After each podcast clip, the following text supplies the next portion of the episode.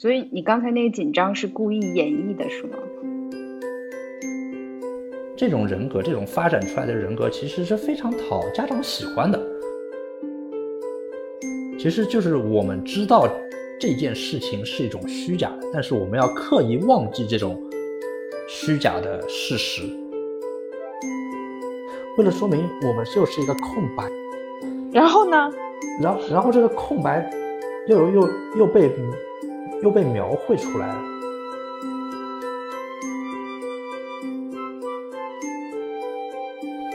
大家好，欢迎收听这一期的十二散步。今天我们邀请到的嘉宾呢，又是一位奶爸啊。啊，大家好，我是 Roy，然后是一个呃问题问题中年问题奶爸，然后也是非常高兴来到这个六一的直播间啊，六一的播客，呃，对吧？还还还有点紧张。直播看的还挺多的，对对对，还有点紧张，对吧？所以当故意表现这种紧张的时候。反而会显得不紧张。当当我忘记我们在录播客的时候，我们就像闲聊一样，会更加自然一点。所以你刚才那个紧张是故意演绎的，是吗？啊，其实我想演绎出来紧张，但是好像真的就这么自然的说出来了。所以你觉得我是演绎的，还是还是不是演绎的呢？这个这个嗯，这是一个好难的问题。嗯。然后再说一下我们今天想聊的话题啊，嗯，呃，其实最早呃做这个播客的时候，没有想把它定性成一个只做育儿类的这个话题，更多的是由于自己的一些其他的动机和原因，嗯，但是没有想到就聊着聊着和邀请到的嘉宾，我们就逃不开这个话题了，嗯，那所以就就先这么先这么着吧。嗯，但是我也不给他定性，他有什么其他的可能，我也不排斥。嗯，对，这是这是一天想想要说明的。呃，因为我觉得你是先把先把这个各个嘉宾先先定义一下，就比如说我是一个奶爸，所以我觉得自然而然就会说到这个育儿的问题，你觉得是不是？有可能。那那我应该怎么介绍你？一位男士。嗯，也行吧。嗯。对，因为我们之前其他的嘉宾，他身上有一些，嗯，有一些比较明显的标签。虽然我们会经常提说不要给自己打标签啊、设限这样的话题，但是在过去的呃你自己的作品也好，你的人生轨迹里也好，或者你的角色里也好，会确实会带有一些标签，而这些东西是帮助别人快速认识呃嘉宾或者是认识自己的一个，也也是一个很好的工具嘛。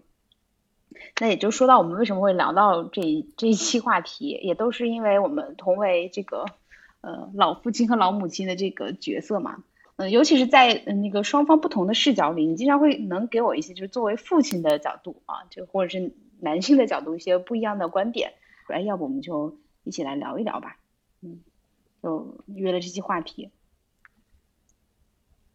那其实我最早嗯对你比较好奇。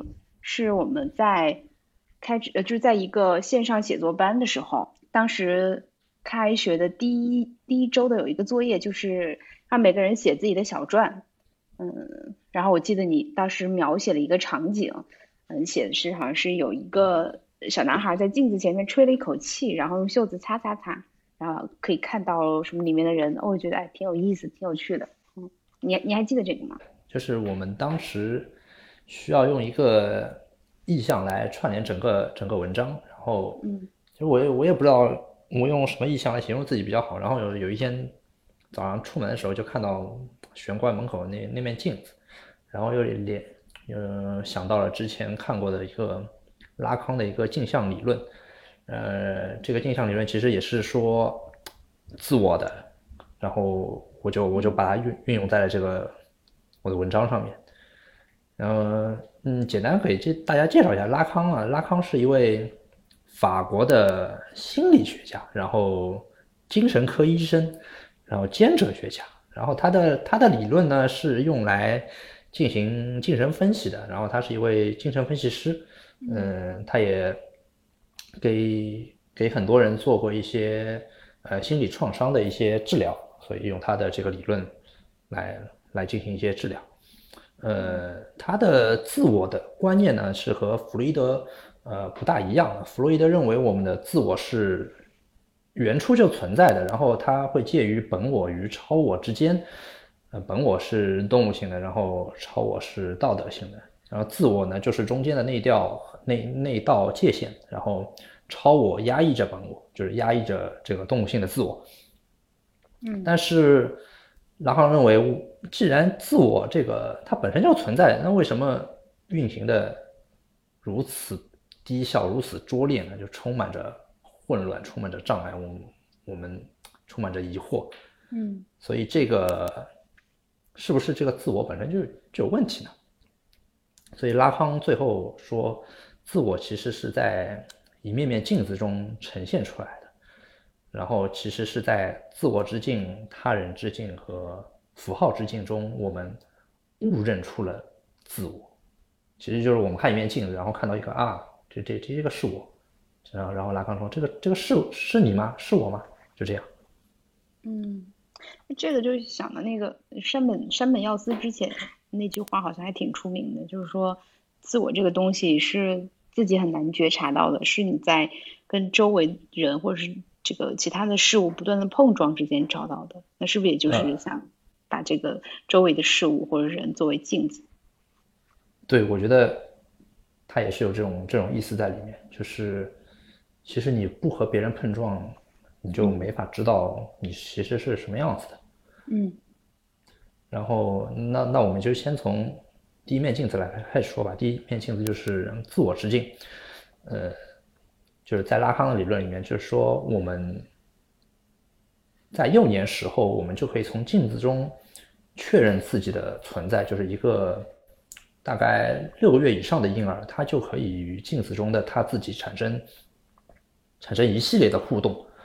他会知道镜子中这个人是他，但是在其他的动物中，我们知道一面一个动物去照一面镜子，他会把镜子中的那个他作为一个对象来处理，作为另一个动物来处理，但是人不会，这种这种能力就好像已经刻在我们的神经系统中了。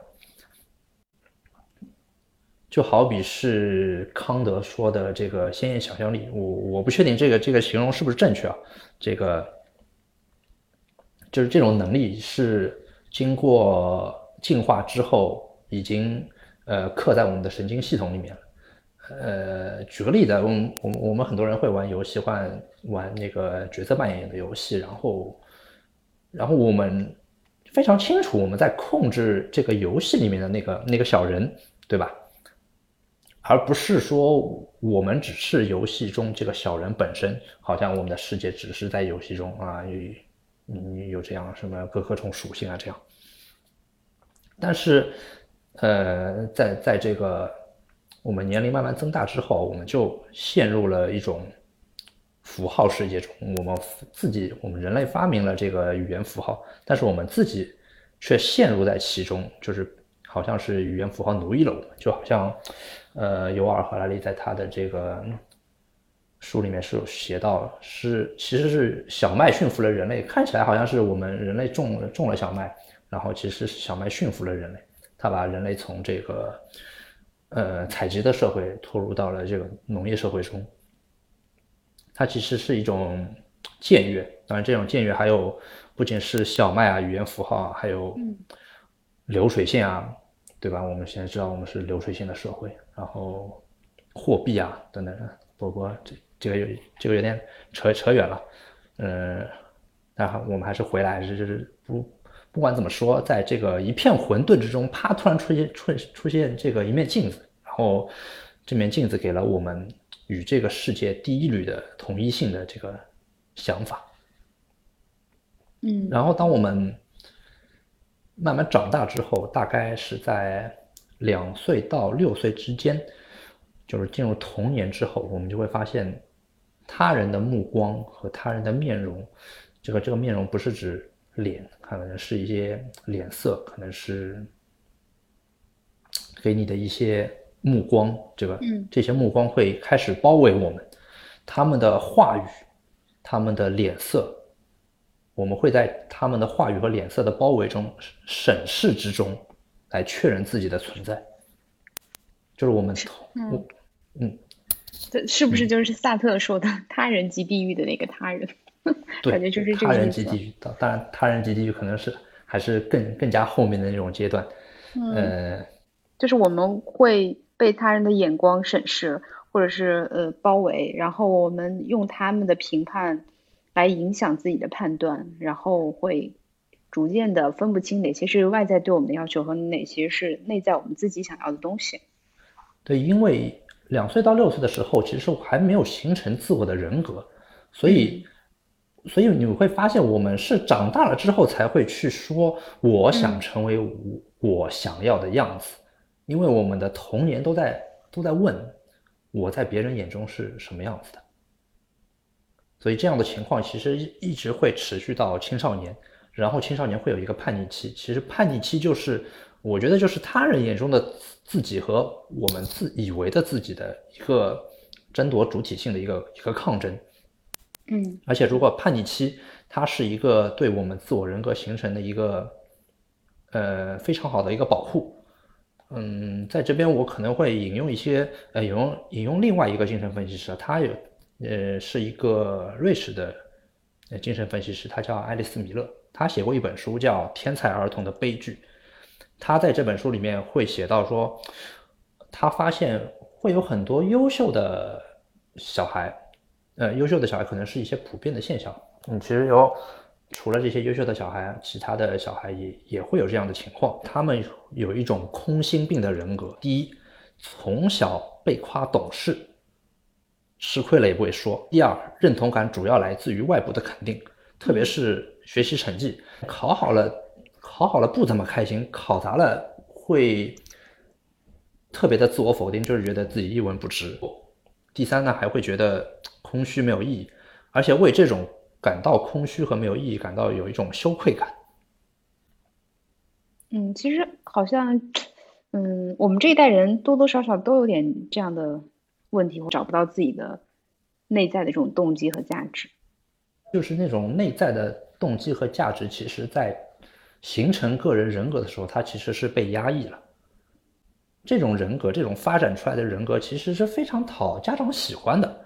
他们这种人格其实是理理想化的，是一种表演性的，是一种虚假的人格，但是非常讨家长喜欢。我们知道，自私的小孩，他他其实长大了之后，他会体会到利他带来的一种幸福感和愉悦感。但是像像这类的小孩，他从小被教育，我要谦让啊，我要有爱，我要。有东西要分享啊，他其实跳过了这种自我满足的阶段，所以当他去分享的时候，他也不会体会到这种愉悦感，因为他不是自发的，是去想要去分享，他只是被迫的。当然，他会知道这个这个这个分享是，诶，其实是有好处的，但是体会不到这样的愉悦感，反而会觉得很痛苦。我为什么和别的小朋友不一样？别的小朋友啊。都都想拿一个大的苹果，我为什么直接去拿一个小的苹果，对吧？所以这种代价是人格是会停止发展的，会有一种疑问，就是说家长是爱爱他们自己，还是爱他们表现出来的自己，表现出来的样子？我所以我觉得叛这种叛逆期是其实是是人格的发展的一种自我保护。嗯，如果是被压抑的话，就可能有这种空心病出来。我我我不太理解为什么要用虚假的人格这种这这种词汇来描述啊，其实就是从嗯听觉上来感觉会有不适感，但但是我我不知道这是对还是不对啊，我的感觉更更多的像是在就是真正形成的阶段，可能是被父母过度控制，被外部的这个环境约束，然后塑造成了这样，但是他们可能是为了生存，或者是为了就是你说的这个为了讨父母喜欢。小朋友的那个生存本能上来讲，完全是可以理解的，因为它是一种刻意的表现，所以，因为他不是本身自己去这么想的。就比如说我，我如果是，呃，一个自私的小孩，嗯，其实每个人生下来都是自私的，对吧？我肯定是一个大的苹果，一个小的苹果，那我肯定只拿一个大的苹果。然后，正常的小孩反应就是我拿了一个大的苹果。可能可能年龄大了之后啊，我会知道啊，我可能是需要一些分享啊，或者是呃有一些规范啊，或是和和别人相处之间的友善啊，或者说可能谦让，对吧？呃，才会去慢慢的去形成这种，我可能是和和和对方去去沟通一下，去分享一下。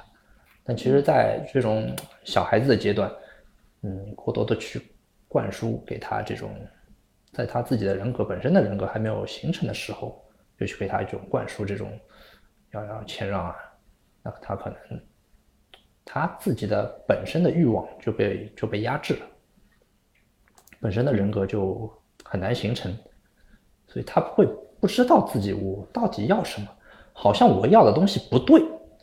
就是我想要的东西是不对的，所以他长大了之后会会会问自己，那我到底要什么呢？就这样。嗯，就是因为他从小就不被鼓励满足自己的需求，所以就一直习惯了就去追寻外表或者是外界的这种正确答案或者是标准答案，然后向答案去靠近。那其实这个答案和标准背后。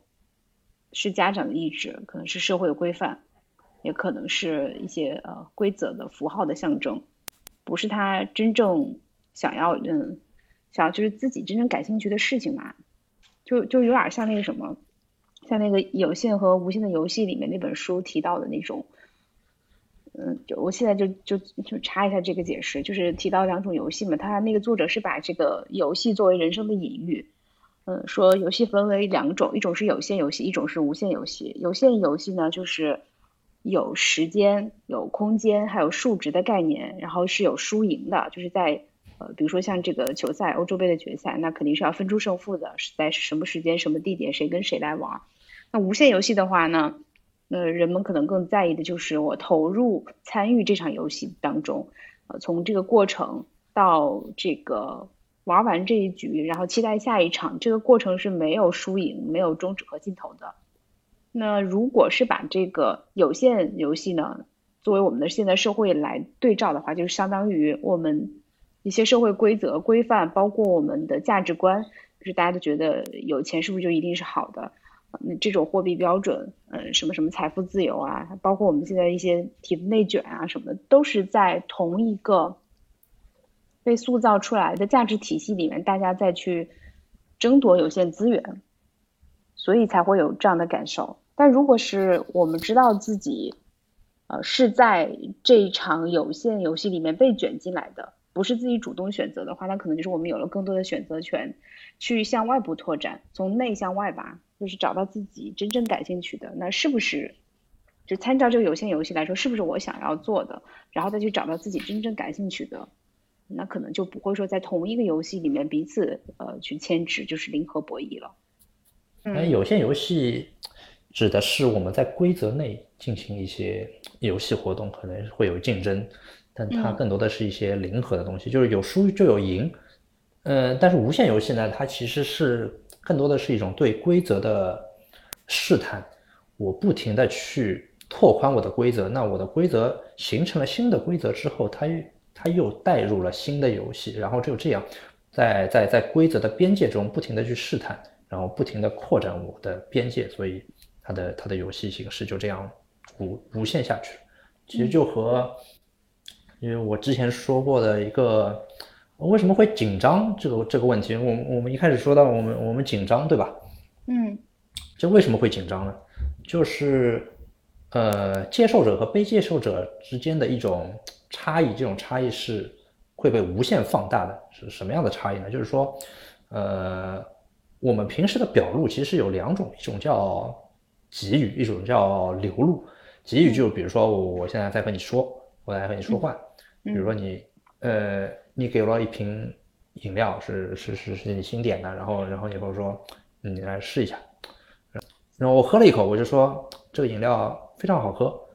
那那这是一种给予，还有，然后我还有一个动作，我我眉头一皱，我眉头一皱，我说这个饮料蛮好蛮好喝的，所以这种眉头一皱就是一种流露，所以其实潜台词就是，呃，我觉得这个饮料不咋地，但是我昧着良心说这个这个饮料挺好喝，对吧？但是我还表现出来了。对我还表现出来这种这种流露，给予其实是非常明面上的，所以更加关注的关注的这种这种流露，然后呢，接收的那一方会更具有这个接收流露的优势。其实被呃接收者其实是反而是在主动的位置上，对吧？因为他是在观察这个呃对方的动作、他的表情、他表现出来的意图和他真实的传达的。呃意图是什么？就像我知道你在你在观察我的流露一样，因为我制造出来的虚假的流露一定会被你捕捉到，对不对？然后，然后你就会你就会刻意的去表现，呃，我是不是要减少这种流露出来？但减少这这种流露又是一种新的流露，然后你又会知道你的接收方一定会接收到你这种新的流入，然后。然后，然后就无限这样下去，你就这这个就是无限游戏了。我我现在觉得你有点紧张，不是现在，因为我刚才 一直觉得你有点紧张，因为我虽然没有见面，但我听到你不停的在吞口水的声音，我在想要不要提醒你。有哎，我吞口水，因为我戴的是有线耳机啊。哦，那是不是比较近是吧？然后接下来你就开始减少这种流露。啊，我要减少这种流露，啊，减少一下。嗯。你这其实你并没有紧张是吗？那我又过度解读了。嗯，对。所以这个流露跟给予也不一定就是真实的。对啊，流露和给予不一定是真实的，然后我们会制造这种虚假的流露和给予出来。但是其实接收方很容易，就是相比于你制造这种不让人家观察出来的。虚假的给予和流露，其实接收方更有天然的优势，它可以，它可以这个识别出你是否是虚假的，就识别比呃这这个展露是是更加简单的，所以这个就造造成了这个两者的不对称性，所以这种紧张感就是这么这么来的。哎，我有这个感觉，就经常是跟别人沟通或者交流的时候，我总觉得 对面就是这个人在。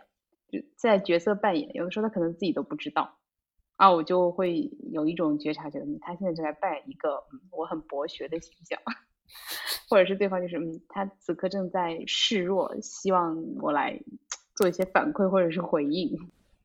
其实这个也是另另一种分类，对对对，察言观色。然后，嗯然后，然后主体呢，就表现的主体呢，它又会分为分分为两种，一种是。角色一种是表演者，就表演者，然后整个环境会分为前台和后台。前台就是我们，呃，他人目光在场的这个这个规范的空间，我们会遵循一系列的我们的规范。然后后台呢，就是一些私人的空间，就是我们比如说打打举个例子，就是管理服装道具的一个地方，就是私人的私人的空间是别人是看不到的。比如说你是怎么想的？因为你会在想啊，我要不要进行一些虚假的流露呢？就就这种地方，我我又有画面了，就是，就比方说，我有一个同事 A，A 就是如果他有天听到的话，不要打我。就是他他就是就话特别多，是一个一个工程师。然后我觉得最早的时候我就觉得你不要在开会的时候讲这些我们跟主题无关的内容，我们希望会议快速的推进结果就好。再后来就发现，我压抑或者是压制或者是劝劝诫他不要表达，都会激发他用更强烈的形式就表达出来。后来我就换了换了方式，就是每次先听他说，听他说完几分钟之后，然后再去啊适当的给一些反馈就好了。表示我听到了，或者是赞同几句，或者是反驳几句，然后就顺利的把话题切到我关注的点上。然后就沟通就非常顺利了，然后每次看到他之后，我就会先进入嗯听他倾诉的模式，然后就就再没有因为这种事情就是争执过。那对于其他人可能还会不太一样，所以其实就是就就你你刚才讲那段的时候，我我特别想说真的就是我就有那种感觉，就是我在看你演戏，然后我知道我做什么回应，但我内心根本不是这么想的，我心想就是你 有完没完？就是就是请开始你的表演，对吧？哦，对。是，其实其实外在的表演者就是我们的表演者，他他会分为四种模式，一种是理想型的，就是我们大部分的时候都会扮演这种理想型的角色啊，理想型的表演，然后就是表演者其实是在后台的，表演表演者在后台，表演者是看不到的，呃，然后就相当于这个我们在后面准备，然后我们我们对外都是站在前台，前台就是所有人都看得到的地方，然后比如说我们正常的沟通，正常的交流，但是当当你站在这个台上的时候，你就会分成四种模式，一种是理想型的模仿者，这种模仿者就是那个卡斯说，就是有些有线游戏的这个这个作者说，嗯嗯，对，他说，呃，表演者通过这种约束自由来获得一种稳定的理想形象，这种约束呢也叫自我遮蔽，然后这种这种。遮蔽呢就不能表现的太过刻意，太过刻意这个表演就失败了。所以表演者需要一种双重否定来自我欺骗，防止这种假装自己没失败。所以这种状态就对，就叫我已经过来了。其实挺拗口的。嗯。然后第二种是一种解释一下吗？其实就是我们知道这件事情是一种虚假的，但是我们要刻意忘记这种虚假的事实，我们才可以将这件事情。持续下去，继续下去，就是这样，就这种双重的自我否定，就是就是见面的互相的这种呃什么，对吧？那个彩虹屁，大家都知道彼此在商业互 吹，对对对，大家还是要演绎一下，然后再对哦，就是这种是一种其实是非常明显化的，其实平时我们可能不自觉的也会也会有这种 嗯这这种表现在里面。然后第二种就是一种神秘化的表现，就是我要和你保持距离，我要不让对方知道自己的底细。然后第三种呢是欺骗，就是有意有意制造一些错误或者欺骗或者谎言。嗯。然后是第四种是一种补救，就可能我的我的理想型表现错了，可能进行一些补救措施，所以会会分成这种四种的形式。嗯。嗯，我们怎么绕回去？为什么要绕回去？你直接往下说就好了。就是你就是没有预计会聊这个，对吧？对对对对。对，其实你刚才讲到说，嗯，对，刚才刚才说到就是双方互相都知道的时候，我脑子里就蹦出一句话：什么？您今天发挥的特别好。嗯。哎，刚刚才其实你聊到哪里了？就是你的镜子的隐喻是不是还没有讲完？对啊，对啊，对啊，镜子还没讲完呢。哎，对，因为你你说到那个镜子，我就想到，嗯，就是很多父母，你看又聊到育儿上了，就是在那个，嗯，会在孩子身上看到自己的投射嘛。然后，以，就是大多数母亲会在女儿身上看到自己，然后在这个儿子的身上可能会看到伴侣。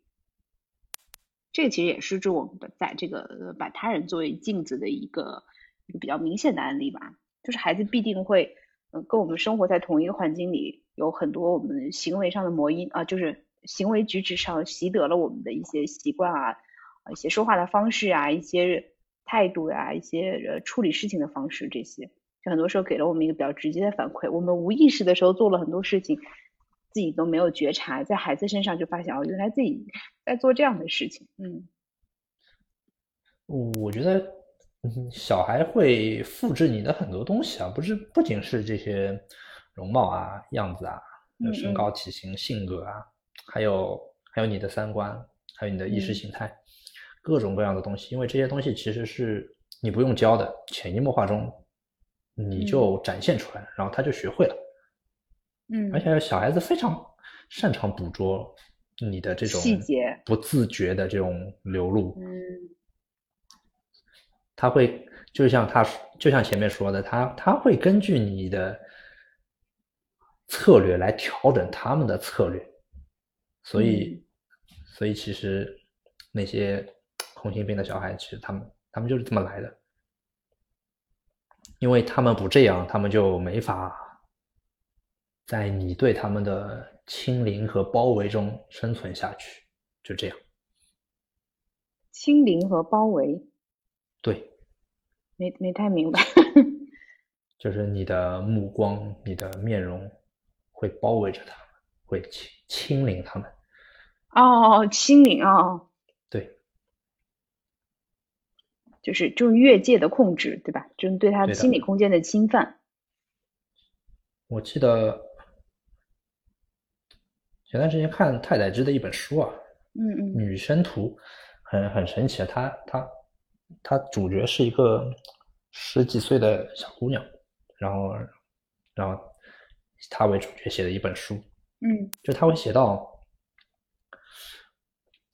当就是这个主角啊，就是我现在说的话，就是这个书中的主角说的，就是他觉得当他想。想法和别人不一样的时候，他会问妈妈为什么会这样，然后他妈妈会敷衍他几句，然后很生气的说：“因为那样不好，是一个坏孩子。”然后他爸爸呢也不说话，就笑笑。事后呢，他爸爸又对他对他妈妈说：“这个偏这个孩子好像有些偏执，所以随着年龄的增增加之后，就就小姑娘说她她自己会变得战战兢兢。”即使是买一件衣服，也要考虑别人的看法，就害怕自己的主张啊，或者说想法和别人不一样，然后就这样，感觉非常非常没有自信，会去非常屈屈嗯这个悲屈的去为了别人的看法而生活着，就这样。我我其实没太明白，就是为什么会造成他这样呢。就是你刚才举的那个例子，是因为母亲的话，还是因为父亲的话呢？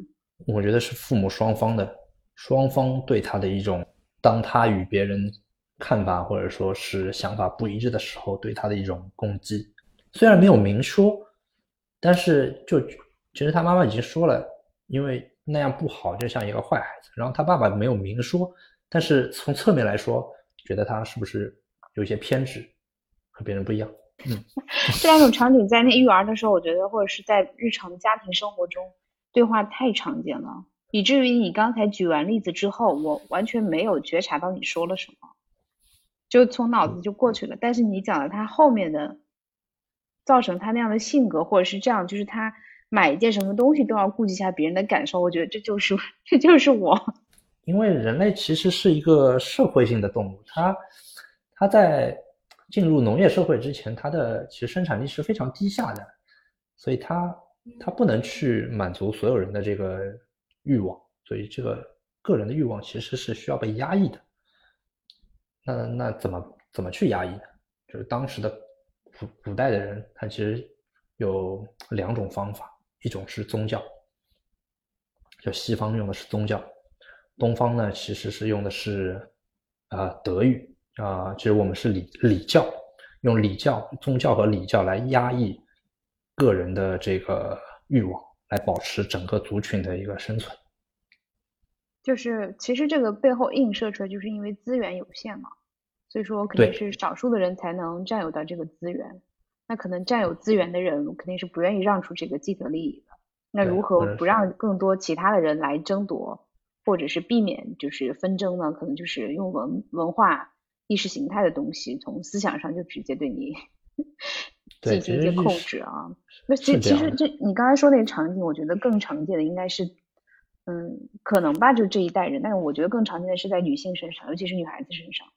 就很多我身边有很多家境非常不错的女孩子，但是她一开口就是就觉得这女孩子就是个乖乖女。然后我觉得非常非常就是可悲，因为我觉得这样的家庭情况很有可能就是如果是一个男孩的话，他。大概率不会要鼓励他这么去做。如果是男孩也会有这种情况，那可能就是另外一层权力结构，就是父权，就是我们这个就家长文化，呃，权威性的家长，可能还是一种比较根深蒂固的这种这种影响。我有时候父亲这个角色，其实在扮演一种控制，他可能在工作中，他因为每个人都有一种权力的思维在里面，这，中国人其实很强的。他他没法在工作中展现出他这种权利，那他他只能在家庭中，在对他的子女中展现出他这样的权利。对他还会觉得这种是爱啊，这是我对你的爱啊，我我我在我在教你，我在保护你。父母希望希望你能成为他想要的样子，可能他的期望啊会会附着附着在你身上，然后然后可能就产生对你一些控制。他其实是不自觉的，而且他觉得他这个也是他爱的一部分，他是爱的一部分，他就是这样表现的。可能父母是，呃，即使意识到了，也不见得会愿意说出来，因为这样子说出来，就代表着他自己内心的这个阴暗面被揭露了嘛。那其实如果我自己作为父母，我会不会想说呢？我觉得也不确定。嗯，但是如果我有这个觉察，我可能会尽量告诉自己，不要这么去做吧，因为我也不希望自己这么被人这么对待。嗯。那可能说的说的容易，可能做的时候可能还是会比较难吧。因为有的时候无意识的时候会发现，嗯，自己还是会不太受控制的，就这么去做了。为什么这么容易？是因为在这个就整个家庭里面，孩子太弱小了。即使是保有这种时刻提醒自己要觉察的这种心情，可能还是会伤害到孩子。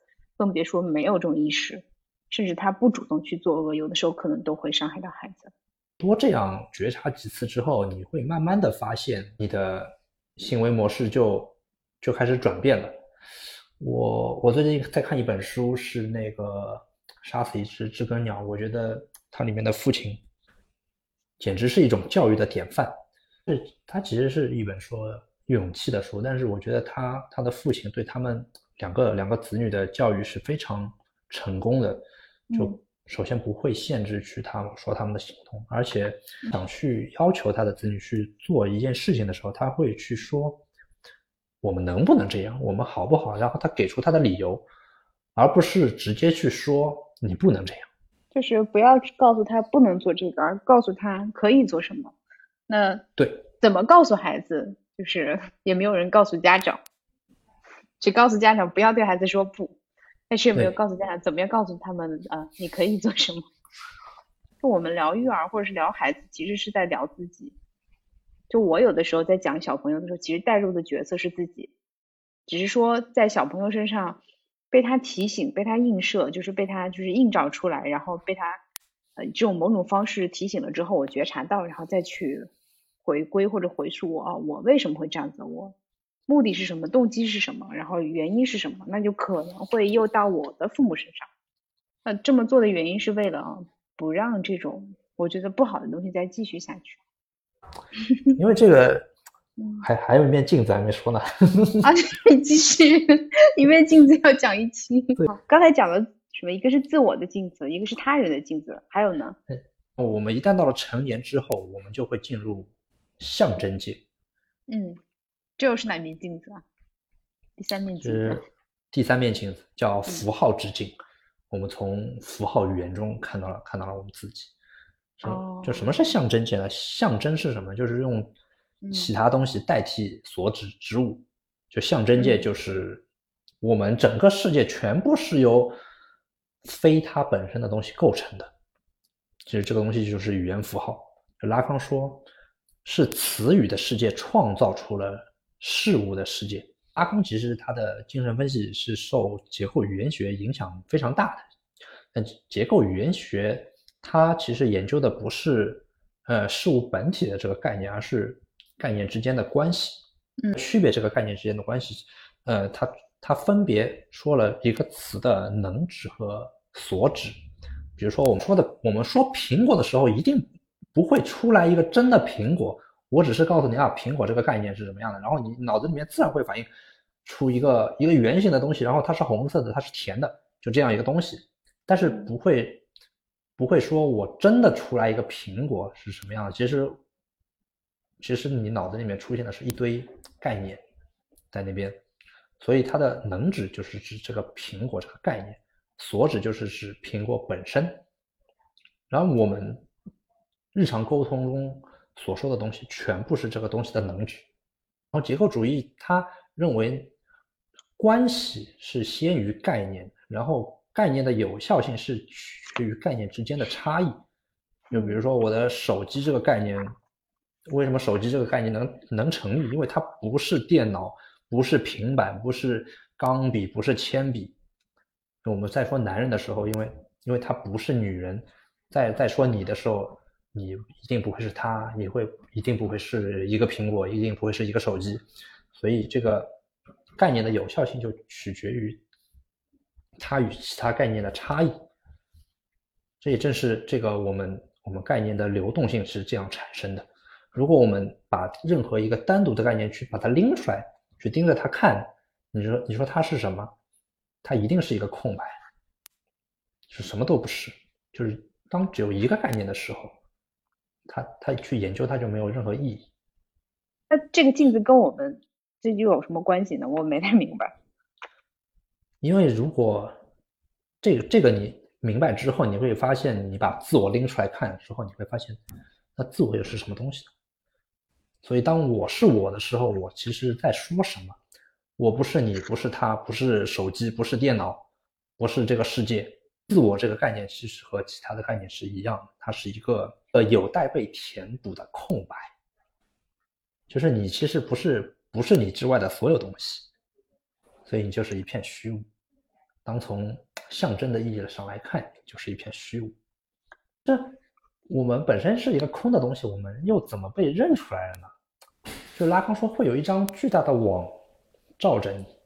这个这个网是什么呢？这个网就是我们前面说的所有的能指，它的能指会形成一个个的点，然后这些点连接起来，形成了一张网罩着你。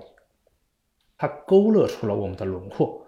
这些点是什么呢？这些点其实就是我们身上所有的这些符号的象征。就比如说，学生、打工人、老板、老师，它的出现是为了说明什么？为了说明我们就是一个空白啊。然后呢？然后，然后这个空白又又又被又被描绘出来了，就是通过这个一个个意义、一个个节点，我们被描绘出来了。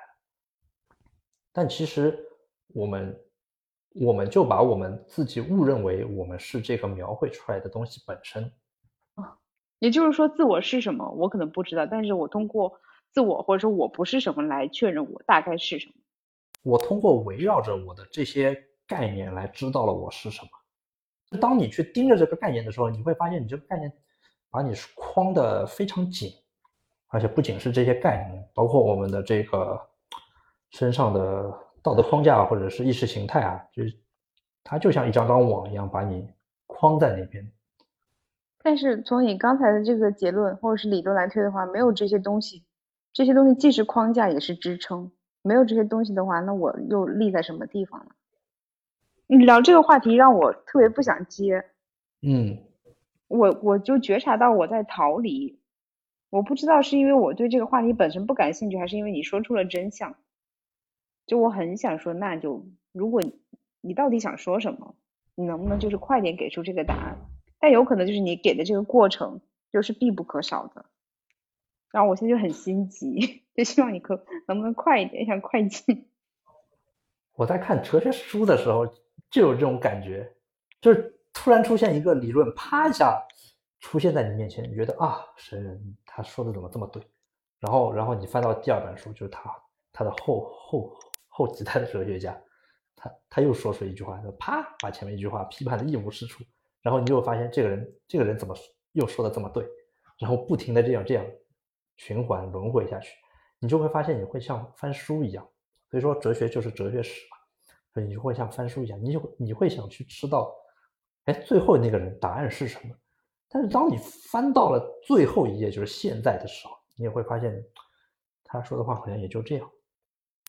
就是你也没有答案，就是如果我追着问你，你到底要讲什么，你可能也讲不出来，因为这个东西就是没有答案，或者起码就是，或是大家有自己的答案。对，大家都会有自己的答案。就不管是哲学也好，科学也好，它只是一个取景器，就是你观察世界的一种手段，它不是真理。它会告诉你，在这个框架下面，你看出去的东西是什么样的，所以。所以，自我的这个框呢，就是限定了你看出去的东西是什么样子。你带着这个框，你看出去，就你的人生就是这个样子的。但但很多人不知道这个东西，但不知道你这个框是可以调整的。你就会发现，你越活越小，越活越小，你看出去的东西就越活越来越少，越来越少。这框其实是可以动的呀，我又不是固定的，我我怎么去调整这个框，让我看得更开一点？就相当于一面滤镜一样，就你带着红红的滤镜，你看到的世界就是红的；你带着绿颜色滤镜，你看到的世界就是就是绿的。这个这个就相当于我们的镜头。那我们怎么能看到更多的东西呢？怎么能看到更加宽广的视野呢？那就需要不同的镜头，或者说是更加高分辨率的镜头。那怎么提高我们的分辨率呢？其实就是就是围绕你的身上的这些东西。呃，自己也经常会去想为什么，但我可能会更聚焦于一些具象的事情，然后会带着自己的一些困惑或者一个当下的主题去想这些问题，纯粹就是为了想而想。我好像不做这种事情，然后也也没有什么动机或者是吸引我的地方。然后今天跟你聊完之后，就你你说哲学就是哲学史，然后我就发现我可能。对哲学并不感兴趣，因为我对哲学史毫不关心。